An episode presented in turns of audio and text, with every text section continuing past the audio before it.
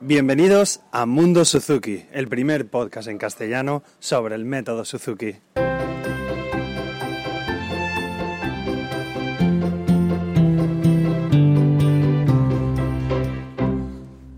Hola a todos y bienvenidos, soy Carmelo Sena, profesor de guitarra Suzuki y a través de este podcast me gusta compartir toda mi experiencia en el día a día como profesor en el método Suzuki y todo lo que voy aprendiendo sobre esta fascinante metodología que es el método Suzuki en música. Bueno, y hoy quería haceros una pequeña reflexión que prácticamente eh, todas las semanas se la tengo que hacer a alguno de, mis alumnos. Y el tema es eh, cantar. Y, por qué cantar? Eh, os explico, seguramente tocáis un montón de instrumentos, los que me escucháis, me refiero, un montón de instrumentos, no, variedad de instrumentos, algunos seréis violinistas, pianistas, chelistas, guitarristas, y no sé si en España o alguien en español me escucha trompetista, pero también existe la trompeta en el método Suzuki.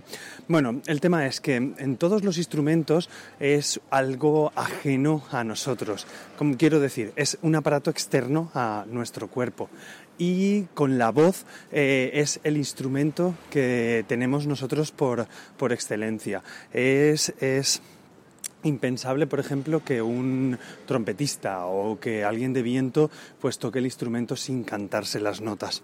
Eh, entonces, bueno, yo, yo a mis alumnos les hago todas las semanas una reflexión, una pequeña broma, cuando veo que a lo mejor no, no cantan. Entonces les digo, eh, ¿tú te duchas con la guitarra? O tú, me dicen, no, digo, uy, no te duchas con la guitarra. ¿Tú duermes con la guitarra? Me dicen, no, digo, uy, no te duermes con la guitarra. Y luego les pregunto si se quitan la voz para ducharse o dejan de hablar, dejan de, quitarse la garganta cuando van a dormir. Claro, ninguno me dice que, que, no se la quita, todos la tienen. Y es que la voz es nuestro primer instrumento, no nuestro instrumento fundamental. Además, un ejemplo que lo podéis hacer ahora mismo vosotros los que me estáis escuchando, si pensamos las notas o pensamos algo, no vibra nada en nuestro cuerpo, ¿vale? No, no hay ninguna parte del cuerpo que vibre. Pero sin embargo, si ponemos la mano en, en la garganta, yo ahora mismo lo estoy haciendo, si ponemos la mano en la garganta y nos ponemos a hablar o nos ponemos a cantar, notaréis que esa garganta, notaréis que vibra. Y toda esa vibración que se produce en la garganta por las cuerdas vocales hace que vibre todo lo que sería la fonología de, la cara. No, sé si es la palabra, pero digamos que nos hace vibrar la cabeza. Y es lo que nos permite conseguir oído. Parece un poco mm, mm, que, no tiene una cosa relación con otra, pero están súper relacionados.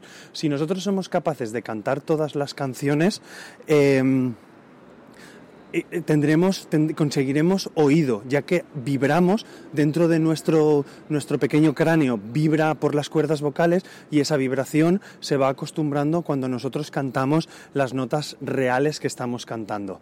En definitivo resumen, debemos intentar cantar afinando todo lo que toquemos ya os digo lo que os estaba comentando, a lo mejor para, para algún instrumentista que toca, pues no lo sé, violín o algún instrumentista de viento, es impensable no pensar las notas pero os digo que, por ejemplo, en la guitarra y en algunos otros instrumentos, yo a veces toco el piano y he tocado algunas canciones que, que no pensaba las notas. Si no piensas las notas, se te olvidan las canciones. Entonces, mi recomendación es que toquéis el instrumento que toquéis, siempre cantar las canciones.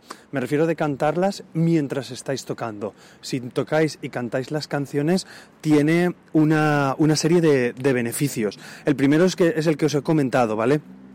Es el que nos ayuda a obtener un buen oído, nos ayuda a obtener lo que los músicos llamamos pues, pues tener buen oído, que luego cuando escuchemos una melodía en la televisión o en la radio o donde sea, seamos capaces de conocer la nota que está sonando. Entonces eso nos lo va a permitir el cantar las canciones. Si nosotros cantamos, también es un beneficio de cara a la interpretación. Claro, es imposible que nosotros interpretemos bien con un instrumento que, como os he dicho, es algo externo a nosotros si no sabemos interpretar con algo interno, que sería la voz. Si nosotros somos capaces de, darle emoción a una canción, seremos capaces de darle emoción al instrumento el que estamos tocando. Si no, puede resultar eh, más, más difícil. Entonces, eh, eh, intentar cantar, cantarlo, pues yo a veces hago juegos en clase de vamos a cantar como si fuéramos un tenor. Y nos ponemos a cantar así, sol, sol, re, re, mi, mi, re, o cantamos las notas. Primero les hace mucha gracia y después nos permite soltarnos para la hora de de interpretar. Y por ejemplo, más beneficios que puede tener eh, eh, nos sirve, a ver si me podéis entender, como una pequeña regla mnemotécnica, ¿vale? Para, para aprender.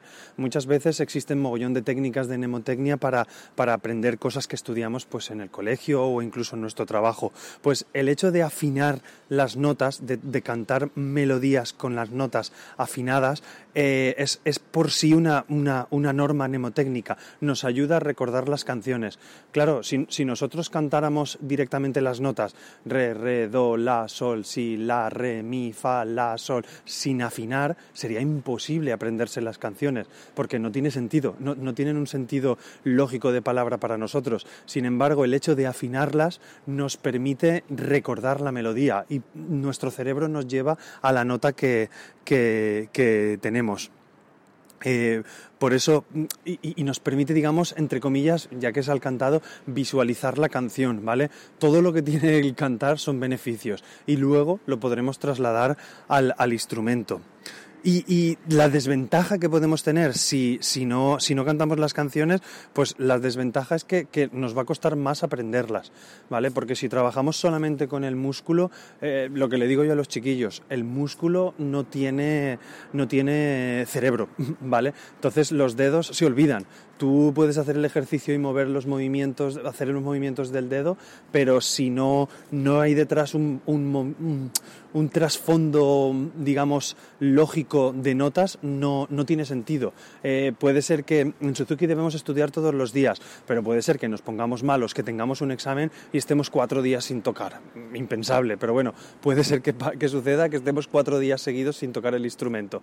Pues... Eh, nos olvidaremos de la canción. Si no tenemos ese guion que es la melodía cantada, la olvidaremos. Sí que es verdad que la cantamos y tenemos muchas veces las canciones, yo por ejemplo intento cantarlo todo lo que puedo en el grupo y debemos aprender, eh, seguro que vuestros profes Suzuki os, hacen aprender las canciones cantadas, pues no dejéis de cantar. Lo digo también porque muchas veces los, papás y mamás parece que, cantar sea como secundario, como que, vamos al instrumento, que es lo que, lo que vamos a mover y no, es una parte del, del complemento musical Así que, que cantar porque si no si no las canciones se olvidan y, de verdad que, se pasan. Si aprendéis un pequeño pasaje que lo hacéis muscular, lo repetís muchas, muchas veces, pero posiblemente con el tiempo se olvide. Sin embargo, si la melodía está dentro, eh, lo, vais, lo vais a recuperar enseguida. Yo recuerdo melodías de cuando estudiaba con 12, 13 años que las cantábamos en, el conservatorio. Yo no soy niño Suzuki,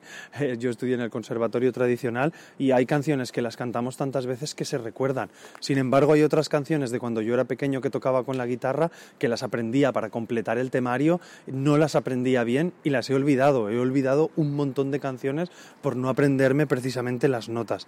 Entonces, eh, moraleja o resumen, intentad cantar todo lo, que podáis, todas las canciones cantarlas, entre comillas, perder ese tiempo de no tocar el instrumento y estar cantando la canción con el CD, sin el CD, eh, tocando tú y cantando al mismo tiempo. Si hacéis el ejercicio de tocar y cantar al mismo tiempo, es perfecto.